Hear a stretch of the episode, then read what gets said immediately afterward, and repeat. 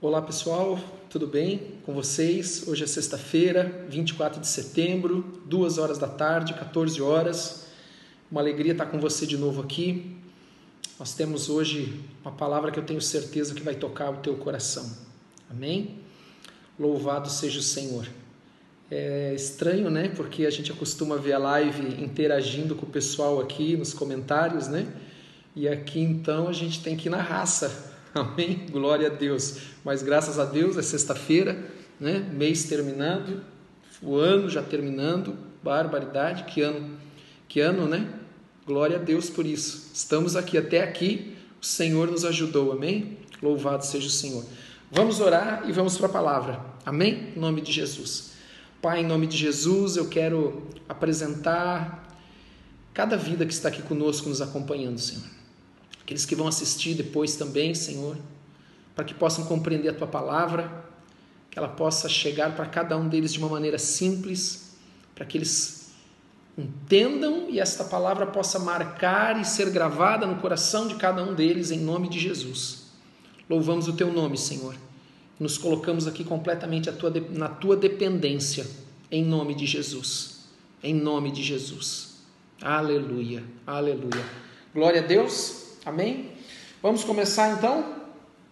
Hoje, a palavra de hoje, eu quero primeiro ler um versículo lá no Novo Testamento e depois nós vamos para o Antigo Testamento.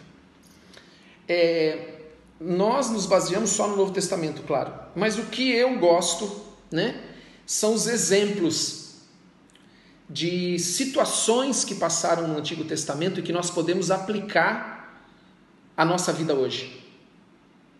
Então, é, eu faço muito isso. Eu sei que o, o, Antigo Testamento é uma sombra do Novo, a palavra de Deus diz isso. Né? Como eu falei, nós nos fundamentamos no Novo, a lei ficou para trás. Mas as situações que são apresentadas no Antigo Testamento, elas podem nos ajudar muito para que a gente compreenda verdades espirituais como essa que eu quero compartilhar com você hoje.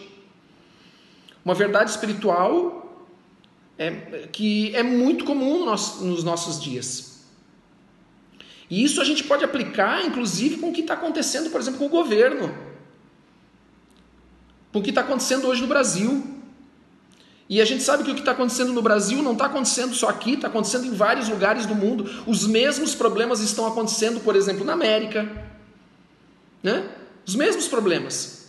Em outros lugares, aonde há uma, há uma população é, cristã e uma população né, que é patriota. Então, primeiro eu quero é, iniciar a palavra lá em 2 Coríntios, capítulo 6, versículo 14. 2 Coríntios 6, 14, deixa eu abrir aqui porque eu não tinha, não deixei aqui preparado, mas é só esse versículo. De 2 Coríntios 6, 14. Vamos lá. Já vou achar. Talvez você já tenha achado aí. Vamos lá. Óculos, né? Senão nós não vemos nada. Não vos prendeis, não vos prendais a um julgo desigual com os infiéis.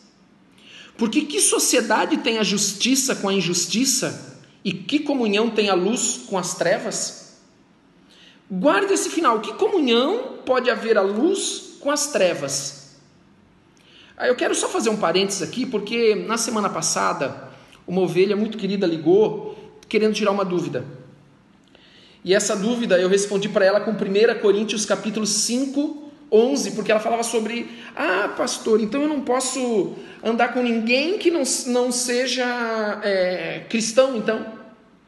E eu gostaria primeiro de ler esse texto aqui com você, para deixar isso aqui bem claro, porque senão você pode sair dessa live hoje pensando assim, ah, eu não posso andar com mais ninguém que não, não seja é, é, cristão, né? E aí você vai querer se afastar de todo mundo? Não, né? Não dá para se afastar de todo mundo. E a Bíblia não fala isso. Jesus também diz assim: Eu não quero que tireis, é, não tirei, não tire os meus discípulos do mundo. Jesus na sua oração, né? Ele diz isso, né? Mas que guarde do mal. Então, 1 Coríntios 5, 11 diz assim, ó. Ah, deixa eu achar aqui.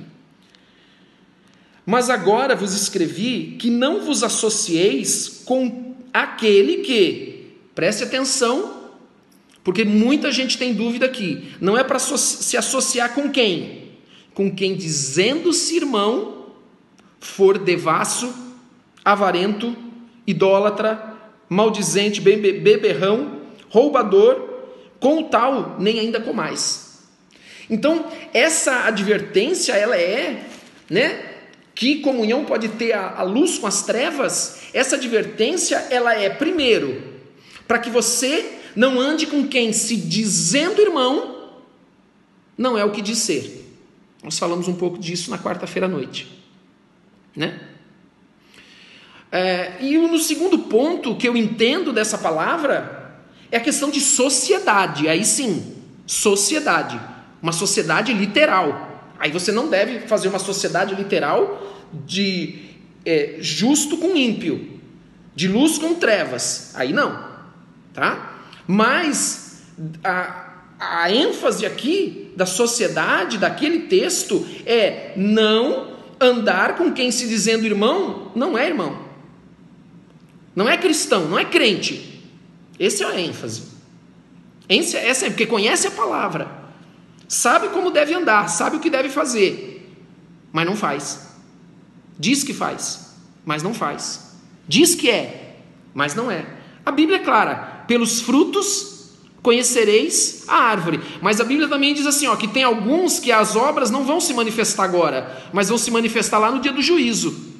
Preste bem atenção nisso. Alguns as obras não vão se manifestar agora, não. É só no juízo. Lá no juízo é que vai ter as obras que vão ser manifestas do que a pessoa de verdade fez. Alguns vão conseguir, né? Esconder, manipular, enganar, enfim.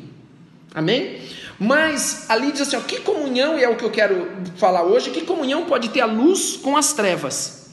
E aí sim eu quero que você abra o teu, te, a tua Bíblia lá em 2 Samuel capítulo 5. 2 Samuel, capítulo 5, Antigo Testamento, e eu quero ilustrar um pouco disso aqui que nós falamos, da comunhão da luz com as trevas. Só um minuto.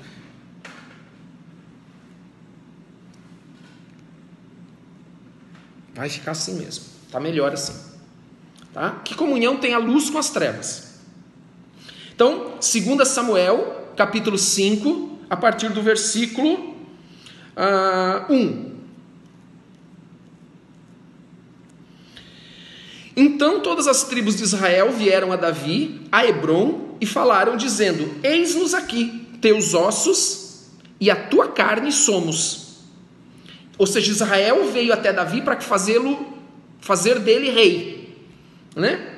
E também dantes, sendo Saul ainda rei sobre nós, Eras tu o que saías e entravas com Israel, e também o Senhor te disse: Tu apacentarás o meu povo de Israel, e tu serás chefe sobre Israel. Assim, pois, todos os anciãos de Israel vieram ao rei, a Hebron, e o rei Davi fez com eles aliança em Hebron, perante o Senhor, e ungiram a Davi rei sobre Israel. Samuel já havia ungido ele rei, agora ele é ungido de fato, para exercer a função de fato de rei, né? com esse reconhecimento do povo. Da idade de 30 anos era Davi, quando começou a reinar, 40 anos reinou. Em Hebron reinou Davi sobre Judá sete anos e seis meses, e em Jerusalém reinou 33 anos, sobre todo Israel e Judá. E partiu o rei, agora que eu quero que você preste atenção. Eu, primeiro, eu vou parar aqui e nós vamos voltar nesse texto, a partir dos seis depois. Povo de Israel havia pedido um rei. E o povo de Israel escolheu Saul, porque ele se destacava, a aparência dele era uma aparência de rei. Então o povo escolheu Saul. Saul ele foi ungido como Davi. Davi ele Saul ele teve a mesma unção, as, as, a mesma oportunidade de fazer o que Davi fez, de ser quem Davi foi, né? Porque você sabe que Davi foi o maior, maior rei de Israel, né? Teve a oportunidade de fazer e ser tudo que Saul, é, Davi foi. Porque ele havia recebido essa unção, ele havia recebido esse encargo, ele recebe, havia recebido essa confiança da parte de Deus. Então, Saul poderia fazer, mas Saul não fez. Se você pegar a história de Saul, é, de é, Josué capítulo 13, se não me falha a memória, diz que Josué conquistou a terra e ainda ficou vários lugares para serem conquistados. Então, Israel, né, Judá, Israel já estava estabelecido, mas havia lugares ainda para serem conquistados que não deu tempo, não conseguiram conquistar, não deu tempo para conquistar. E o povo, então, vem o período de juízes, né? Depois desse período de juízes, nós, o povo então pede, você sabe que o povo então, ora é, ficava em paz, ora ele buscava outros deuses, então povos estranhos, né, filisteus, moabitas, amonitas, invadiam Israel, tomavam a colheita, tal, tal. Você conhece a história, por exemplo, de Gideão, de Sansão, né, enfim.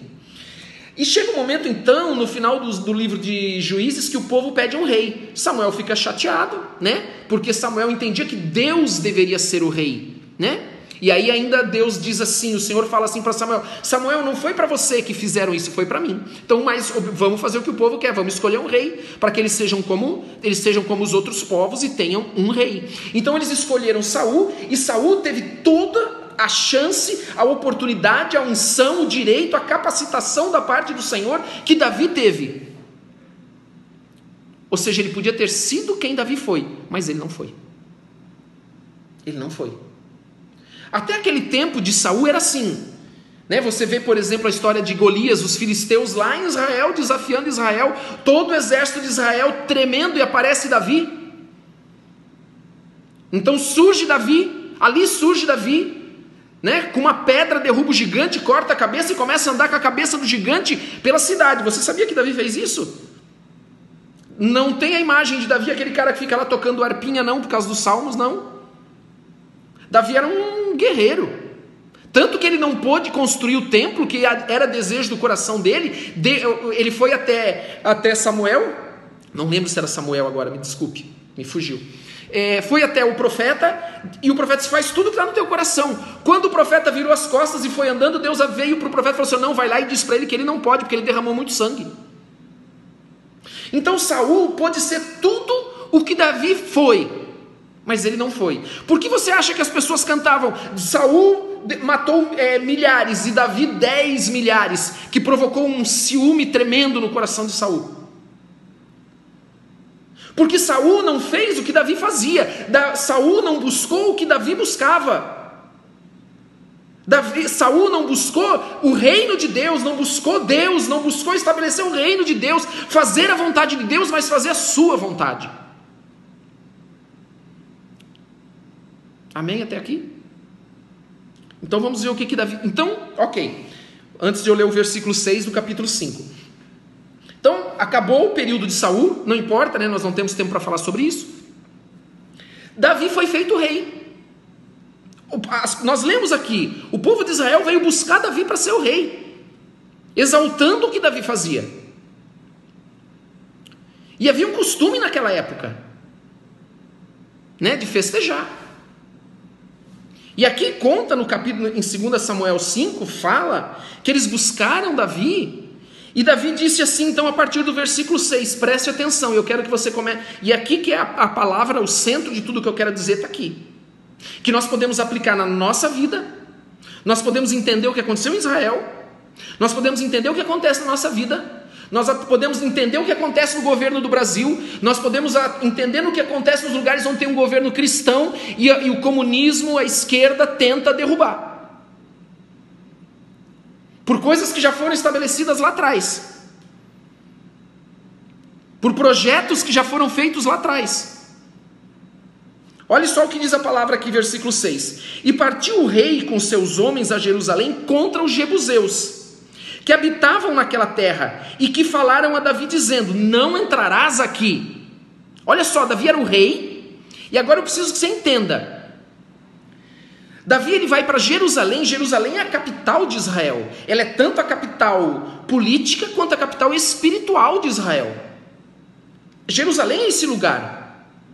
Só que aqui está dizendo que Davi teve que pegar os homens quando ele foi feito rei e teve que ir lá porque havia lá um povo chamado Jebuseus que habitava naquela terra e que falou a Davi: Não entrarás aqui. Algumas versões dizem, aqui a minha diz assim: a menos que lance fora os cegos e os coxos, querendo dizer, não entrará Davi aqui. Algumas versões falam assim: até os coxos e cegos vão te, vão, vão te derrotar, vão te destruir, vão impedir que você chegue aqui. Mas o que, que havia em Jerusalém? Dentro de Jerusalém havia uma fortaleza que não pertencia a Israel, que não seguia, não acreditava, não andava no caminho do Senhor, não andava por consequência no caminho de Davi, porque Davi buscava o Senhor. Dentro do coração, então, Jerusalém é o coração de Israel, e dentro do coração de Israel tinha uma fortaleza. Parece com alguma coisa que a gente né, tá vendo aqui no Brasil, não parece? Não sei. Às vezes o nosso coração também. Nós temos um coração, vamos à igreja, estamos aqui na live, oramos, buscamos, mas dentro do nosso coração, às vezes nós permitimos, somos coniventes com o pecado. Permitimos coisas estranhas acontecendo, aonde não poderia ter coisas estranhas, mas coisas santas, coisas consagradas. Então lá dentro havia fortalezas que lutavam contra Israel, que impediam Jerusalém e Israel de ser quem ele era, porque aquelas fortalezas não eram de Deus, não eram de Israel, era contra Israel, tinha uma visão diferente de Israel, tinha uma visão diferente do povo de Deus, tinha uma visão diferente se nós fôssemos trazer hoje dos cristãos. Então eles não querem eles não querem que Davi exerça o seu governo em Jerusalém. Eles não querem que as ordens de Davi sejam acatadas. Eles não querem, eles querem toda vez que Davi dava uma ordem ou que Saul dava uma ordem lá atrás, ele era conivente com isso, aquele povo dizia assim: "Ah, eu aceito. Ah, eu não aceito. Ah, pode. Ah, não pode." E se opunha. E, e, e espalhava no povo, né? Fermentava isso no povo fermentava isso com aqueles que pensavam como eles. Mas a primeira atitude, porque Davi era um homem que tinha, uma, que tinha visão, foi lá e dizer: Eu preciso conquistar esta fortaleza. Eu preciso conquistar essa fortaleza. Eu preciso tirar essa fortaleza do coração de Israel, porque essa fortaleza destoa de tudo que é Jerusalém, de tudo que é Israel, de tudo que representa. Eu preciso tirar essa fortaleza do coração de Israel. E eu quero perguntar para você: talvez você precise tirar fortalezas do teu coração hoje também. Talvez você esteja sendo conivente, permitindo, sendo paciente demais, deixando que o inimigo tenha um lugar lá dentro, tenha suas bases lá dentro do teu coração, que é um lugar de governo deixando que ele tenha lá dentro as suas bases, a sua política, que é diferente da política que deveria reinar em todo o teu coração. Entende o que eu estou dizendo para você? Isso aqui, a gente pode aplicar em tudo. Em tudo. Para tudo. E eles então sobem Eles então sobem contra essa fortaleza. Sobem contra essa fortaleza. Eu quero dizer uma coisa para você, Saul ele foi tão conivente. Ele foi tão conivente, tão fraco. Saul que numa batalha ele permitiu que a arca do Senhor fosse tomada pelos filisteus. Fosse levada pelos filisteus. Só que com Deus não se mexe. Com Deus não se brinca. Eles pegaram a arca, os filisteus então venceram os, o povo, é, é venceram Israel, o exército de Israel. O povo fugiu, os guerreiros fugiram e os filisteus tomaram a arca e levaram para Asdod, para o templo, sabe de quem? De Dagon, o deus deles. E colocaram lá no, no templo de Dagon como um troféu. Sabe o que aconteceu na manhã seguinte? Quando, os de Asdod, quando aquele povo de Asdod entrou no templo de Dagon, Dagon estava caído com o rosto em terra. E eu creio que é isso que vai acontecer. eu oro para que isso aconteça. Aí levantaram a estátua, a imagem de Dagon. No dia seguinte, quando os de Asdod entraram no templo de Dagon, agora a imagem estava caída rosto em terra, cabeça e palmas das mãos cortadas. E aí sabe o que veio em seguida? Peste no povo filisteu. A peste começou a atacar o povo, a ponto de eles devolverem a arca. Dizerem: não, nós não podemos ficar com essa arca aqui, devolva para Israel para que a peste pare. E aí já nós já entramos depois, né? Vai para casa de uma pessoa e nós já entramos no período logo em seguida entramos ou um pouco depois entramos no período de Davi. Saul já não existia mais. Não brinca com as coisas de Deus. Não queira colocar a mão nas coisas de Deus. Em nome de Jesus. Porque todo mundo que põe a mão nas coisas de Deus se dá mal. Se dá mal. E ele diz aqui, versículo 7: Porém, Davi tomou a fortaleza de Sião, esta é a cidade de Davi porque Davi disse naquele dia: qualquer que ferir os jebuseus e chegar ao canal e aos coxos e aos cegos, que a alma de Davi aborrece, será cabeça e capitão. Por isso se diz: nem cego nem coxo entrará nesta casa. Assim habitou Davi na fortaleza e lhe chamou a cidade de Davi, a cidade de Davi. E Davi foi edificado, edificando em redor, desde Milo até dentro. E Davi, preste atenção, se ia cada vez mais aumentando e crescendo, porque o Senhor Deus dos exércitos era com ele. Querido, quando nós estamos com o Senhor dos exércitos, ninguém vai nos derrotar. Nada vai acontecer que o Senhor não permita. Nada. Porque o Senhor está no controle. Eu quero dizer uma coisa para você. Se você pegar a história dos reis de Israel até Outro dia nós estávamos conversando sobre isso. Você vai ver, por exemplo, lá em 2 Crônicas 14, o rei Asa. Vers... Capítulo 15, por exemplo, eu vou ler um versículo para você. Asa foi um rei segundo o coração de Deus. Mas diz a palavra de Deus que ele não tirou os lugares altos de Israel, lá no capítulo 15, versículo 17. Não tirou os lugares altos. O que, que eram esses lugares? Eram lugares onde adoravam outros deuses. Mas o governo de Israel, de, de, de Israel com esse rei que é Asa, né? é um rei posterior a, a, a Davi, estabelecia os princípios, a palavra de Deus naquela nação, com liberdade. Com liberdade. Por isso, quando nós dizemos aqui, olha, você é bem-vindo, as pessoas têm que ter liberdade para exercer a fé que querem. Tem, isso mesmo.